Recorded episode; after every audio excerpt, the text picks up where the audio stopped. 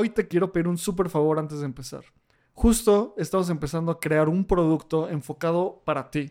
100% Web3, enfocado en Latinoamérica. Y para saber cuáles son esas cosas que más aprecias, hicimos una encuesta que apreciaríamos mucho que nos ayudes a contestar.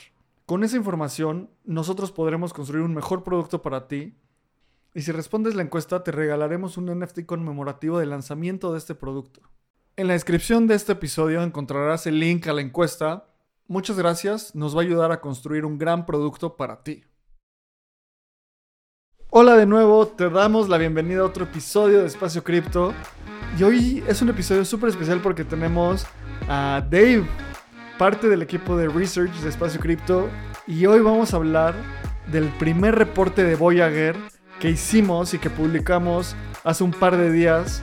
Y quisimos traer a la persona que estuvo liderando este reporte. Cuando empezamos pues yo sabía que iba a quedar algo muy chido, pero era muy difícil de visualizar, que iban a ser más de 60 páginas de contenido, de información, de análisis. Dave, ¿cómo estás? Gracias por estar aquí.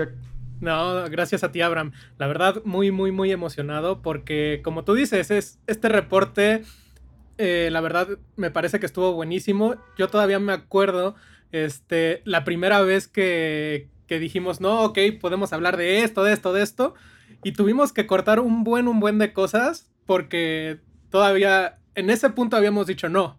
Van a ser o sea, va a ser mucha información, va a ser un poco difícil de digerir, digerir y este, y mira, ¿quién lo diría? Casi 70 páginas, pero bueno. Con Bitso libera tu dinero con el poder de las criptomonedas. Desde 2014 es la mejor forma para entrar al espacio cripto mediante una app simple e intuitiva. Bitso te permite invertir, comprar, enviar, pagar y ahorrar cripto con la tranquilidad de estar dentro de una compañía regulada a nivel internacional. Con más de 7 millones de usuarios, es una de las plataformas más robustas de cripto en Latinoamérica.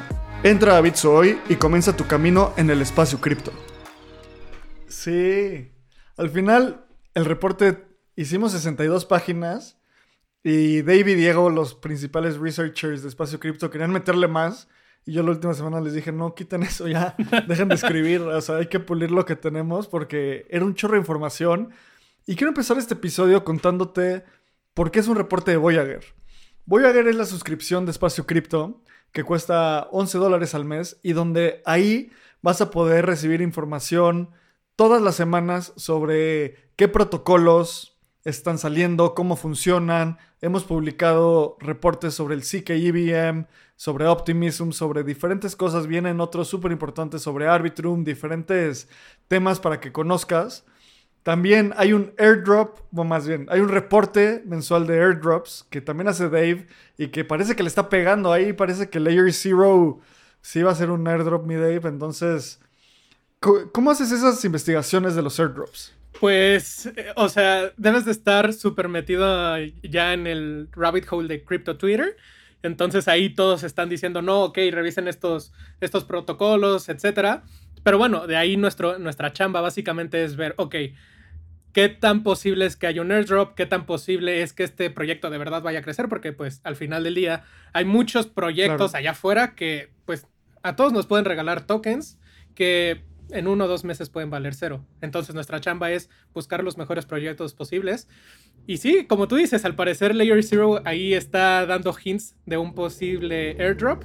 Eh, hace unos días actualizó su GitHub y había una sección ahí que se llamaba airdrop. Entonces podemos pensar ahí unas cosas. Podemos especular sobre la especulación que estamos teniendo de, de tener un airdrop y también no solo te decimos qué potencial es sino qué actividades tienes que hacer para ganarlo. Porque como todo queda on-chain, es muy claro cuando, pues, actividades que haces para, tener los airdrops. Y obviamente esto no lo hacemos para como especular ni nada, o sea, en el valor de las, acciones, de las cosas, de los tokens, sino para que pruebe los protocolos y pues por probarlos te puede caer una recompensa, pues buenísimo. Y ese reporte de airdrops es eh, para las personas que estén suscritas a, a Espacio Cripto Voyager y también estos reportes, este es el primer reporte bimestral que hacemos. Lo quisimos hacer sobre blockchains de propósito general, o sea, como layer ones, hablamos también un poco de los casos de uso y cada dos meses vamos a publicar uno en detalle. El siguiente reporte va a ser un crypto map, o sea, como un estatus de la industria cripto y Web3 en Latinoamérica. Vamos a, vamos a entrevistar protocolos, vamos a entrevistar fondos de inversión, proyectos, comunidades y vamos a hacer un consolidado. Lo que sabemos es que Espacio Cripto puede hacer contenido de súper calidad y no solo traducirlo, contenido que no exista allá afuera.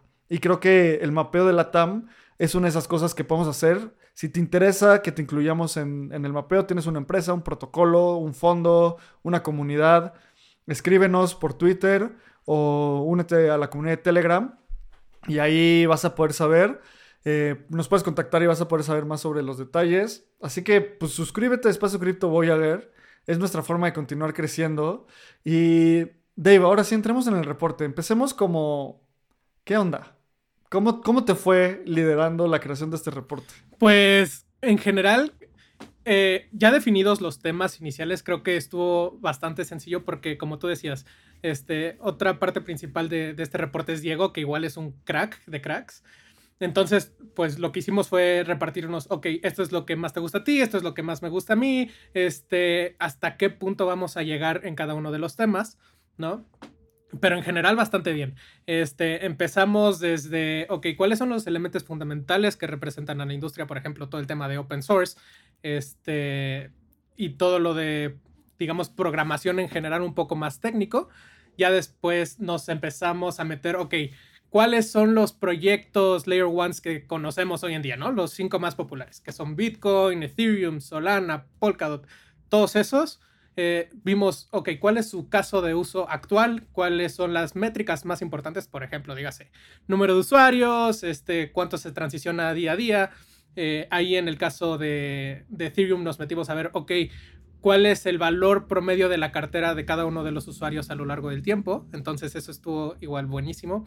Este, ya después nos empezamos a meter ahí a comparar cada una de, esas eh, blockchains a través de matrices, ¿no? Y ya después nos metimos a un poco más el lado práctico de las cosas, ¿no? Nos metimos a ver este, todo el tema de aplicaciones descentralizadas, este, por ejemplo, cuál es el valor total bloqueado dentro de la industria hoy en día, cómo se había afectado dados ciertos acontecimientos que vimos, por ejemplo, la caída de, Luna y de UST, que afectó, digamos, el tema de, de stablecoins. Vimos la importancia de stablecoins, vimos el tema de préstamos, vimos un chorro, un chorro, un chorro de cosas hasta el último tema, que es toda la tokenización de assets. Este, ¿Cuáles son los assets que más usan hoy en día? El tema de préstamos, este, igual con, a través de eh, RWAs, que son Real World Assets. Entonces, en general, buenísimo reporte. Fue, digamos, sencillo, entre comillas, este, repartirnos la chamba. Pues fue sencillo porque ustedes ya son DJs investigadores, pero creo que consolidar toda esta información y digerirla no es sencillo y por eso queremos que la comunidad tenga acceso a este reporte. Este es completamente gratis. Lo puedes bajar en el link en, los, en las notas. Eh, pues literalmente es como un ebook. Es un ebook introductorio a cripto. Y también otra cosa bien importante, Dave, no sé tú cómo lo veas, pero cuando empezamos a hacer este reporte, era un documento en Drive difícil de navegar, ¿sabes? O sea, había un chorro de información, matrices, un buen de cosas, y al final lograron hacer como todo este diseccionamiento de información y Vale hizo un súper trabajo haciendo que el reporte quede pues muy bonito, ¿sabes? O sea, es un, es un ebook muy profesional. Si estás viendo esto en YouTube, eh, puedes ver cómo pues o sea, hay diagramas, eh, hay por ahí un par de memes que yo forcé en el... En, pues para, hacerlo un poco más digerible, ¿sabes? Porque hay datos muy sorprendentes. Por ahí está Patricio Estrella sorprendido, Pikachu sorprendido, el facepalm del Star Trek. Y Dave, vamos un poco hablando de los... de algunos... algunas cosas que tú encontraste y que chance aprendiste y te, y te sorprendieron. Eh, hablamos del problema de escalabilidad del trilema de escalabilidad de cripto, ¿sabes? Cuéntanos un poco más de algunos temas que, que en el reporte viste y que fueron importantes para... y que crees que la gente va a ser... es importante que la gente entienda de, la escalabilidad de los Layer Ones. Buenísimo. Bueno, pues, ¿por qué, por qué pusimos este tema? Ok. Eh, básicamente porque últimamente hemos visto el boom de, mucha, de muchas cadenas, digamos, Layer 2, que son, por ejemplo, Base, Línea, eh, etcétera, etcétera, etcétera. Entonces dijimos, ok, ¿cuál es la base de todo esto? ¿Por qué están saliendo todas estas cosas? Entonces dijimos, ok, los problemas principales que empezaron desde Bitcoin y que se vieron reflejados en Ethereum son la, digamos que este trilema que se puede representar en, en un triángulo, ¿no? Donde básicamente podemos elegir dos de las tres esquinas. Cada esquina representa un tema, ya sea escalabilidad, seguridad y descentralización. ¿Esto qué quiere decir? Que, por ejemplo, Bitcoin necesita eh, sacrificar todo el tema de escalabilidad para tener en sí la seguridad y la descentralización que todos conocemos. Pero esto a qué nos lleva? A que la gente va y va y va y va innovando hasta, digamos, completar y poder seleccionar los tres puntos de este triángulo. Eh, entonces, pues en general, por eso pusimos este tema y en futuros reportes nos vamos a meter a mucho, mucho más detalle en los diferentes tipos de escalabilidad que tenemos hoy en día. Sí, justo por ahí también se viene un reporte sobre Layer 2 y Optimism. Entonces, de nuevo, ve a, Espacio Cripto, a nuestras redes, suscríbete a Voyager, ahí va a estar también en los show notes para que recibas esta información. Y, ¿sabes qué? Otro tema que hemos platicado bastante, que el ecosistema sigue activo a pesar de estar en un bear market.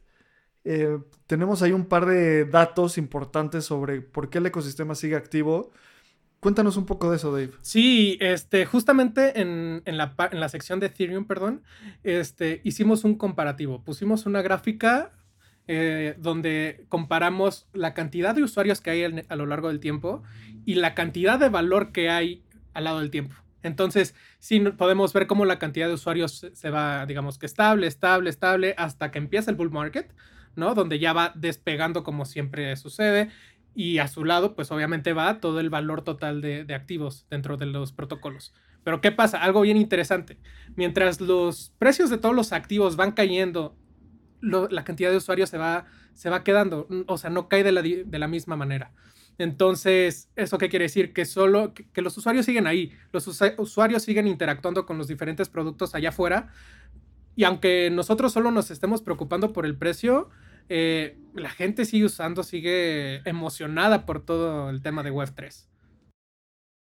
100%. ¿Y cómo, o sea, en comparación, como cuántos usuarios activos hay en este momento en la industria? Uy, bueno, ahí depende obviamente de si nosotros nos enfocamos más en en una cadena. Por ejemplo, en Ethereum, si no mal recuerdo, había 5 millones, 5 millones, 6 millones de usuarios activos hoy en día. Pero si nosotros nos vamos a otras cadenas, solo tienen a lo mejor 70 mil, 100 mil. Eh, obviamente depende. Pero eso es lo que te podría decir. Algo bien interesante, igual que nadie toma en cuenta y que nadie ve porque dice, no, o sea, en especial por el fundador que está detrás, es todo el tema de Tron porque aunque muchos no lo querramos ver o no lo creamos así, Tron es la cadena más utilizada, o sea, tiene más casi 21 millones de cuentas activas, este, o sea, para agosto o julio del, o sea, de este año. Y eso es casi cuatro veces más que Bitcoin y que Ethereum, o sea, es impresionante. Y algo que se debe a esto es que Tron es básicamente utilizado como pues para transaccionar stablecoins, ese es su principal uso. Podrán no tener muchas aplicaciones de préstamos, podrán no tener muchas aplicaciones de otro, de otro estilo, pero el flujo de stablecoins que se está llevando dada, dado su costo es muy, muy, muy grande. Este, si nosotros nos podemos a comparar, hay más USDT dentro de Tron que, que dentro de Ethereum. Y eso es mucho, mucho que decir. 100%. Y sabes, algo que que me encanta de este reporte es que, a ver, Ethereum sin duda alguna se lleva mucho de los medios y de las comunidades y de la información por varios motivos, porque como que la alineación cultural es muy grande, definitivamente es el ecosistema con más avances y también es importante como en espacio cripto en la comunidad no perder de vista los hechos. O sea, podemos ponernos a discutir si Justin Sun es quien sea y que le compró al founder de Curve unos tokens a un precio ahí medio raro. Pero pues Tron es uno de los ecosistemas más utilizados a nivel mundial y no lo decimos nosotros. Mucha gente puede decir, no, pues son carteras ahí medio falsas en el blockchain que utilizan los de Tron, son bots. Pues puede ser, pero párate en Argentina y ve cómo se utiliza Tron, USDT en Tron. Justo Lalo ahorita está en Argentina y nos contaba que él para hacer sus conversiones eh, contactó una de esas personas que son cuevas o arbolitos, no me acuerdo cómo se llaman, pero que vas y les cambias dólares por pesos argentinos y decía como esa persona aceptaba USDT en Tron. O sea, no aceptaba USDC en Ethereum, no aceptaba DAI en Arbitrum, que es lo que queremos, ¿sabes? Así idealizamos en la Web3 luego como la opción más descentralizada, pero pues ¿qué está utilizando la gente en Latinoamérica y en otras partes del mundo? Pues USDT en Tron. O sea, hay casi el, bueno, en términos, pues sí, más o menos, hay más carteras en Tron que en Ethereum, ¿cierto, Dave? Sí, sí, sí, totalmente. Eh, y, como tú dices, no solo pasa en Argentina, pasa en muchos países alrededor del mundo. En un proyecto que yo estuve colaborando, el feature que más pedían los usuarios sobre eh, implementar la red de Ethereum era tener acceso a USDT sobre, sobre Tron. E, y eso pasa en Venezuela, Colombia y, bueno, varios otros países. Entonces, eso es algo a tomar en cuenta muy fuertemente para ese proyecto. Sí, son hechos, ¿sabes? O sea, obviamente esto no quiere decir como ve y compra Tron, pues no sé, evalúa tu dilema de la trilema de, la descentralización y escalabilidad y seguridad del blockchain, pero pues sin duda es un tiene product market fit y la gente lo utiliza. Eh, algo importante es que ya tiene la adopción de usuarios. La gente dice, pero pues ya puedes transaccionar rápido y fácil en Arbitrum o Optimism o en un Layer 2. Pues bueno, todavía no estamos ahí. Algo que quiero que también platiquemos es eh, cómo la Web3 Foundation perdió, ¿cuánto perdió? 90 millones de dólares 10 días después de la venta del ICO de DOT. Y la neta pusimos esto, obviamente pues leímos, editamos este reporte varias veces. Y cuando leí eso, es una historia que mucha gente en cripto ya sabe, que literalmente fue un intern casi casi con poniendo mal, o sea, mandando a producción código que no había sido validado. Y pues ahí pusimos el, el meme de Facepalm de Star Trek porque uno de los proyectos más importantes perdió 90 millones de dólares después de 10 días de haber salido. Eh, ¿Cómo estuvo esa historia, Dave? Pues sí, o sea, o sea, la Web3 Foundation, que son, digamos que los fundadores de Polkadot, donde está Gavin Wood, que también es cofundador de Ethereum, pues lanzaron a la venta DOT. Entonces, es increíble que, o sea, 10 días después, 10 días después de la venta, se hayan perdido tanto dinero este, por interactuar mal en, un, en, un, en una multisig, ¿no? Entonces, es algo que no te podrías creer, pero bueno, al final del día, hoy Polkadot todavía tiene mucho fondeo. Entonces, y, y aunque no lo querramos ver, sí hay algunos proyectos que siguen desarrollándose dentro de él. Sí, claro. Y justo ahí estamos analizando los parachains. Eh, ¿Cuáles son los más importantes desde tu punto de vista? Uy, bueno, pues aquí, mejor vayámonos un paso atrás, ¿no? Este, digamos que la arquitectura de Polkadot, como se tiene pensada, es muy parecida a lo que va a ser Ethereum 2.0, ¿no? Pero ¿cuál es el problema hoy en día? Que no son compatibles como tal. Entonces, si nosotros quisiéramos interactuar con varios parachains de, Polkadot o de Kusama, necesitaríamos un puente. Entonces, yo creo que primero los puentes son los más importantes, los EVM compatible eh, parachains, que si no mal recuerdo son Moonbeam y Moonriver para Polkadot y Kusama, ¿no? Y ya de ahí nosotros podemos empezar a interactuar con todos los diferentes proyectos, porque obviamente recordemos que cada parachain está especializada para cierto caso de uso. Eso no lo cubrimos tan a fondo en este reporte porque sí necesitamos extendernos un poco más a quiénes son los founders, este, de, qué de qué trata cada parachain, eh, tiene alguna parachain canaria, o sea, en su, su, su parte en Kusama, y cómo funciona, ¿no? Entonces, en este reporte no nos metimos tan a detalle. Sí, o sea, es como otro rabbit hole. Sí, ¿sabes? O sea, ese reporte es muy bueno como para dar un, eh, un vistazo general de la industria y poco a poco vamos a ir haciendo más reportes en detalle. Y una de las cosas que pues, si escuchas Espacio Cripto constantemente, sabes que aquí somos, en este chat nos gustan los modelos mentales. y una forma de, concretizar modelos mentales es haciendo matrices. O sea, es muy fácil porque comparas dos variables de forma muy directa. Y justo yo, yo creo que esta fue una de las pláticas más productivas que tuvimos ahí, donde estábamos como conceptualizando el reporte y dijimos como, bueno, ¿cuál va a ser la conclusión? ¿Sabes? O sea, ¿cómo le podemos decir a la gente que compare en alguna forma clara el desarrollo como la adopción y qué tantos developers hay? Entonces generamos estas matrices del total value locked, o sea, cuánto dinero está en el protocolo per se, contra GitHub Stars, que eso quiere decir cuántas personas le están, o sea, le dieron un like, una estrellita en GitHub, cuántos desarrolladores a cada uno de estos protocolos. ¿Qué, qué sacas de esto, Dave? ¿Qué conclusiones? La verdad, Abraham, sí me deja pensando un poco.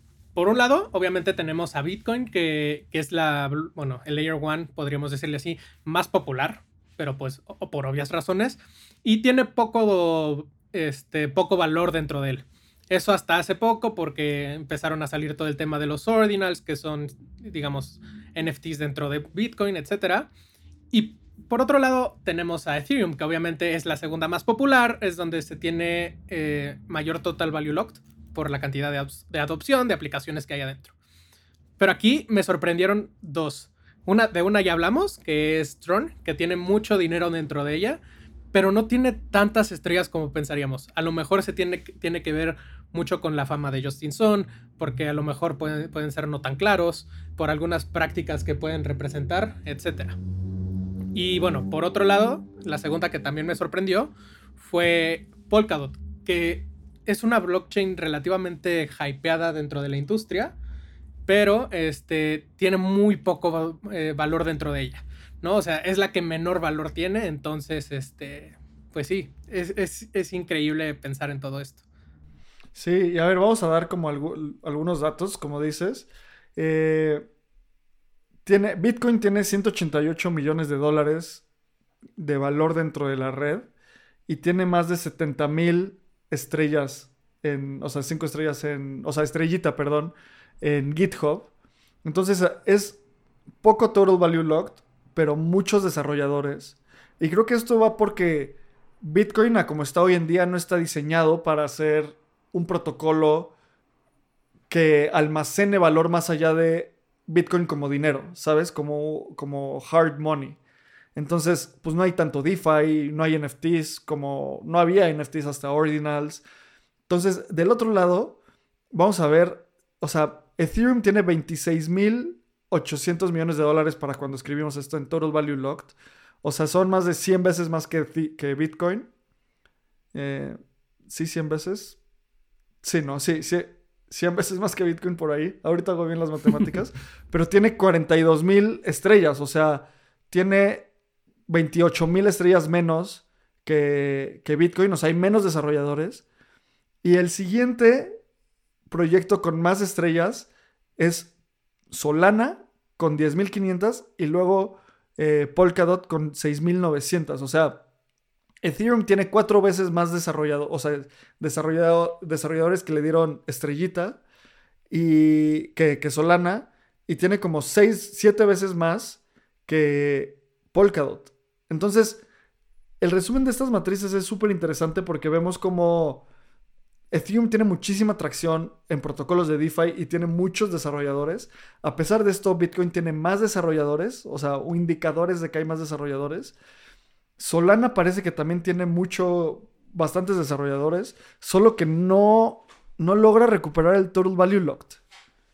Y creo que es esta especulación de, pues, ¿qué es mejor, un Layer 2 o Solana? O Solana se va a convertir en un Layer 2.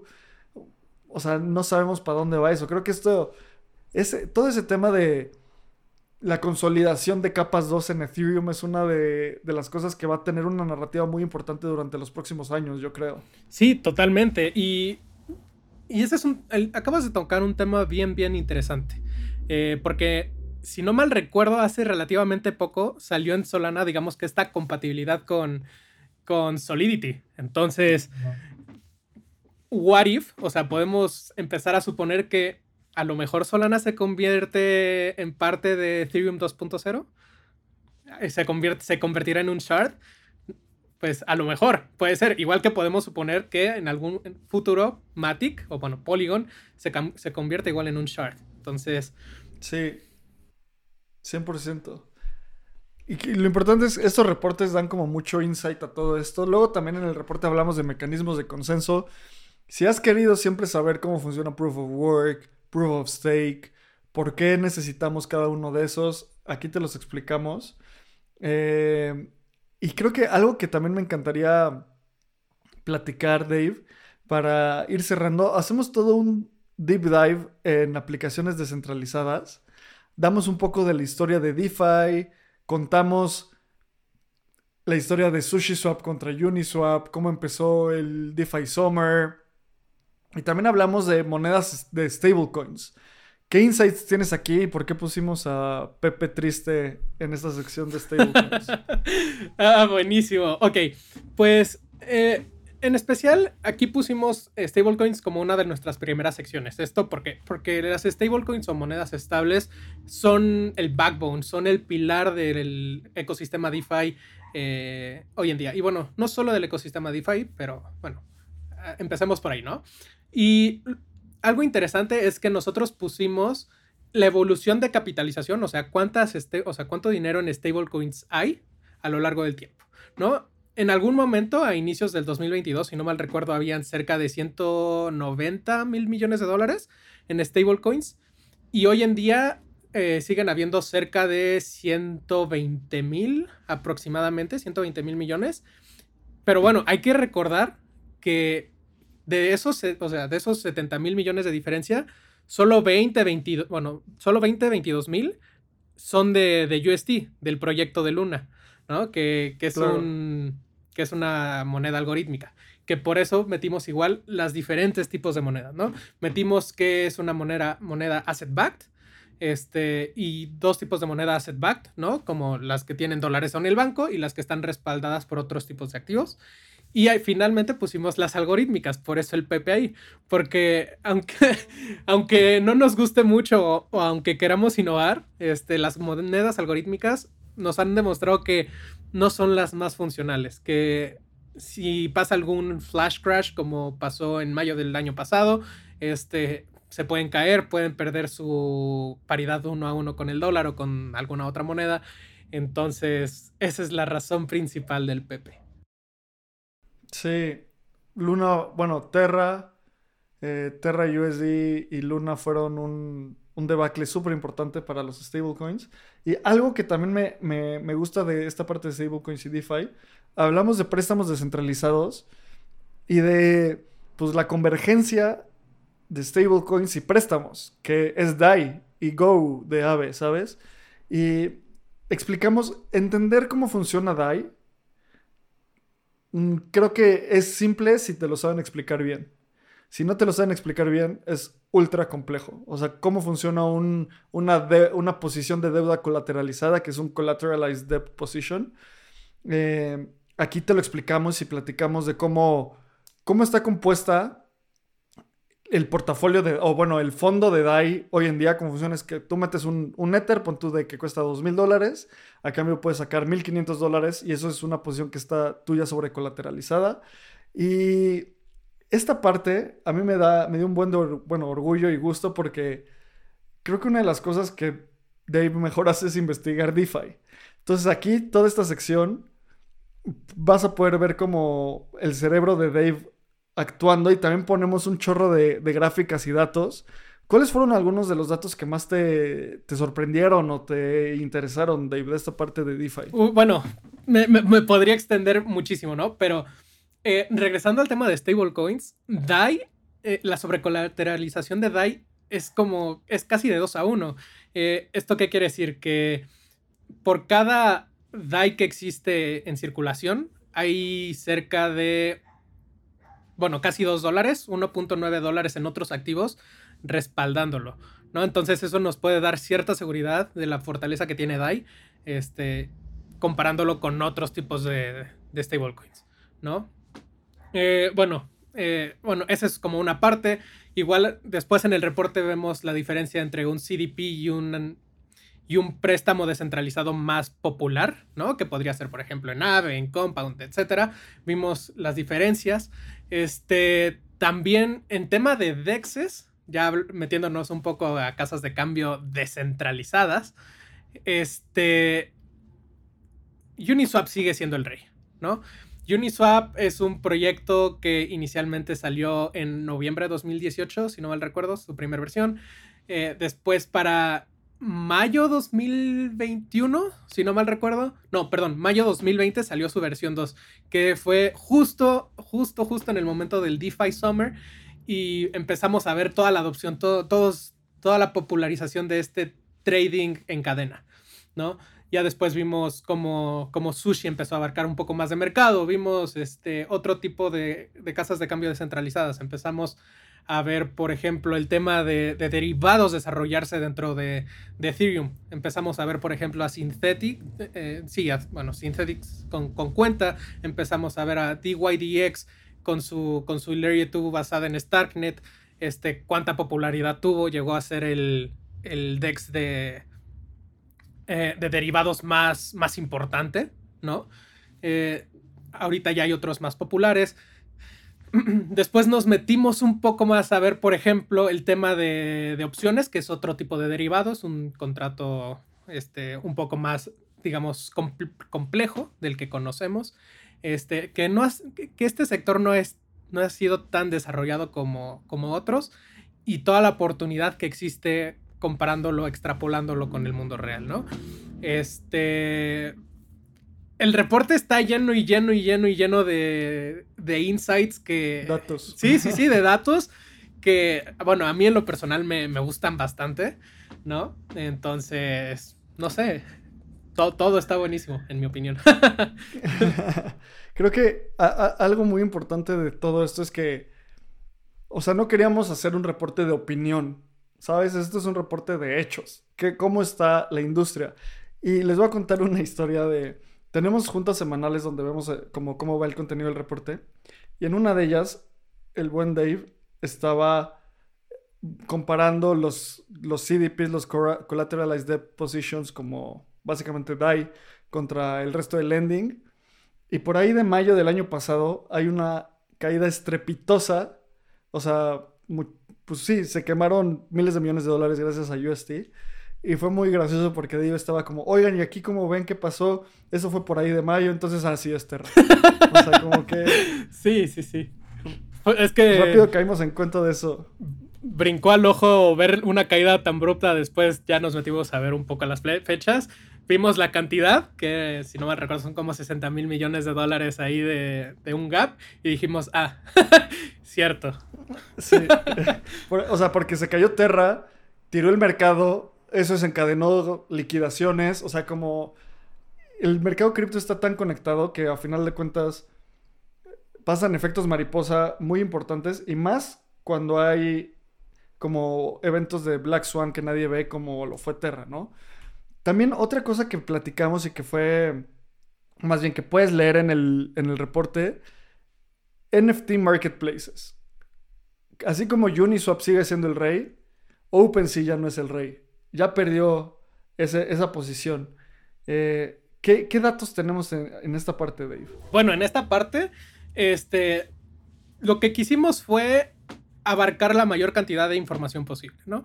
Eh, ¿Eso qué quiere decir? Eso involucraba tener NFTs tanto en Ethereum como en Solana. Aquí tuvimos un problema muy en particular porque eh, información, la información no está tan disponible para Solana, entonces sí está un poco el disclaimer de que esta información está exclusivamente, bueno, estos datos de NFTs están exclusivamente para Ethereum, pero bueno, en temas, aquí metimos volúmenes, vimos el pico histórico de volúmenes de, NFTs, que fue como de 5 mil millones de dólares mensuales, ¿no? Vimos la distribución, cómo, cómo participó cada uno de los jugadores. Este, que bueno, para ese entonces, pues OpenSea era el rey más que nada. Eh, ya después empezamos a tocar un poco más de, ok, empezaron a salir competidores a partir de enero 2022, que empezó a salir Luxor. Y vimos cómo empezó a quitar poquito a poquito mercado. Después empezamos a ver cómo de la nada salió Blur, ¿no? A mediados, finales del, del 2022. Y cómo ahora Blur es el, es el rey, ¿no? En diciembre del año pasado, este Blur empezó a tener 55% de market share y es imparable hasta ahora. Y vamos a ver algunos datos, porque en 2021 OpenSea tenía el 100% del market share. Era un monopolio. No, nadie lo competía. Como tú dijiste a inicios de 2022, o sea, algunos empezaron a competirle y por ahí de junio, julio del año pasado, de tener el 100% de market share, tenía, llegó a tener por ahí del 60%. Hoy tiene menos del 25% de market share gracias a, a Blur. A pesar de esto, el principal beneficiado del NFT craze fue OpenSea. Porque si sumas todos los volúmenes de, que ha hecho Blur hoy en día, es menos del 25% de lo que en total de la historia ha hecho OpenSea. ¿Por qué? Porque durante todo 2021 se llegaron a haber más de 4 mil millones de dólares. Hubo meses donde OpenSea hizo volumen de más de 4 mil 200 millones de dólares. Y ahorita el, volumen está muy bajo.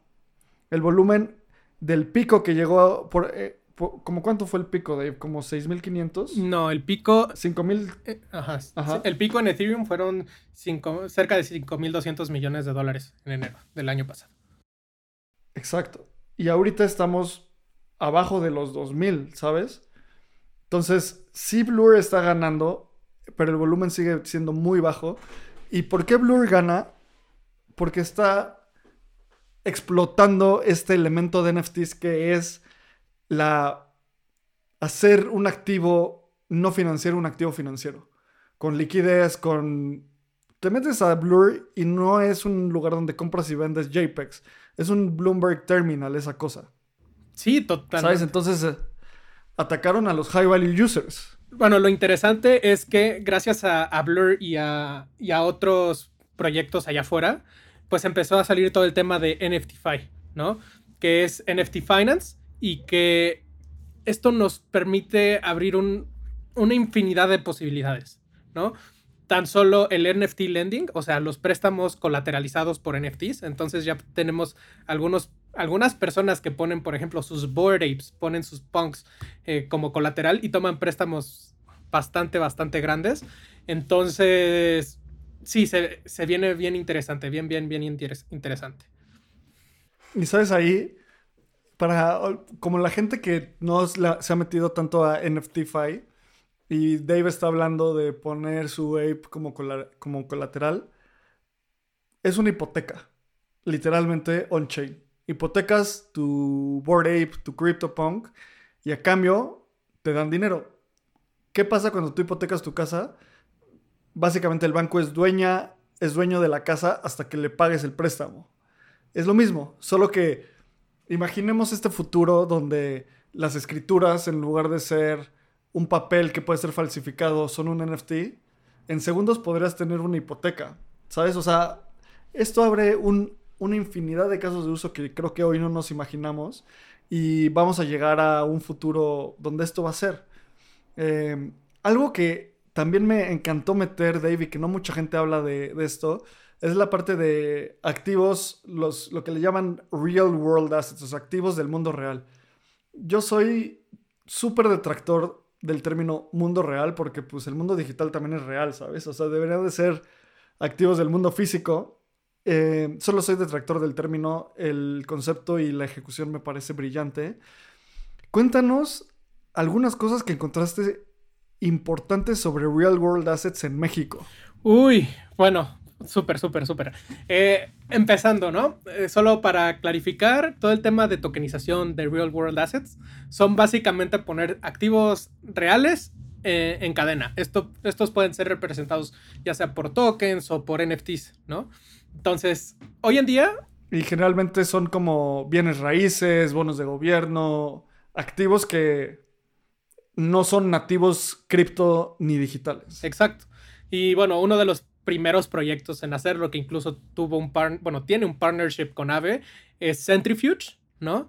Entonces ahí tú puedes encontrar diferentes mercados como de la plata, del petróleo, etcétera, ¿no? Pero en específico, México participa dentro del tema de real world assets a través de deuda. Entonces, eh, aquí pusimos gráficas, ¿no? De los diferentes tipos de, real world assets, ¿no? Y aquí tenemos deuda corporativa, por ejemplo, para private, eh, para private equity, ¿no? Y México, si no mal recuerdo, representa como el 10% de los, de los activos en préstamo. Entonces eso es bien, bien, interesante. Que bueno, otra cosa a tomar en cuenta. Los, más los países más populares pueden ser, por ejemplo, Nigeria, Uganda, países que tienen acceso difícil a un buen crédito. Buen crédito. Entonces, me, me encantaría ver, bueno, me va a encantar ver cómo evoluciona este espacio. 100%. Y, si te interesa más de Real World Assets, en Espacio Cripto grabamos con Pedro Cetina, eh, uno de los fundadores de ADEM Capital, que básicamente ADEM, bueno, México sale en este país gracias a ADEM Capital, porque ellos bajaron una línea de deuda de más de 10 millones de dólares con uno de los protocolos de Real World Assets que se llama Goldfinch. Y como decías, Dave, o sea, este tipo de protocolos tienen mucho sentido para países en vías de desarrollo porque el acceso al crédito es muy difícil y obtener fondeo para esto es bastante complicado. Y gracias a esos protocolos que reducen la fricción para obtener crédito, pues es posible. Eh, y si no, si no te has metido a investigar real world assets, pues aquí esta es una primera embarrada. Y pues bueno, eso es el reporte. Al final también pusimos un, pequeño glosario Dave, como conclusión, ¿qué te llevas? O sea, ¿cómo estuvo? ¿Qué te gustaría decirle a la gente? Porque tú escribiste gran parte de este reporte, eh, pues, y es gran parte de tu trabajo. ¿Qué te gustaría decirle a la gente? No, pues básicamente que lo lean, ¿no? Que nos den sus comentarios. Eh, nosotros tratamos de poner las métricas más importantes. Obviamente hay mil y un métricas allá afuera que nosotros eh, pudimos haber tomado. No sé, por ejemplo, en las matrices que algunos nos podrían decir, oye, pero las estrellas de GitHub no representan los desarrolladores activos, ¿por qué no pusiste más que nada los commits? Bueno, ese es otro tipo de métricas que a lo mejor igual podemos tomar en cuenta para, para, otro, para futuros reportes. Y bueno, básicamente léanlo, denos sus comentarios, siempre abiertos a, escuchar recomendaciones.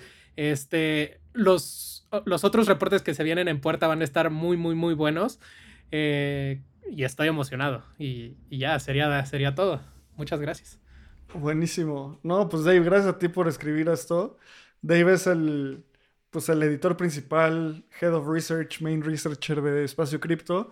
Y recuerda suscribirte a Voyager. Es de la forma en la que vas a poder tener acceso previo y en detalle de los siguientes reportes. También ayudas a que sigamos produciendo esto. Eh, creo que justo le preguntamos a la comunidad cuál era el precio adecuado de Voyager.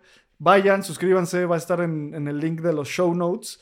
Y pues muchas gracias, Dave, gracias por, armar esto, gracias por compartirlo con, con, la comunidad. Y a ti, como siempre, muchas gracias por escucharnos y por querer saber hoy más de lo que querías saber ayer. Nos vemos en la siguiente. Este guion de Mundo Futuro lo escribió una inteligencia artificial.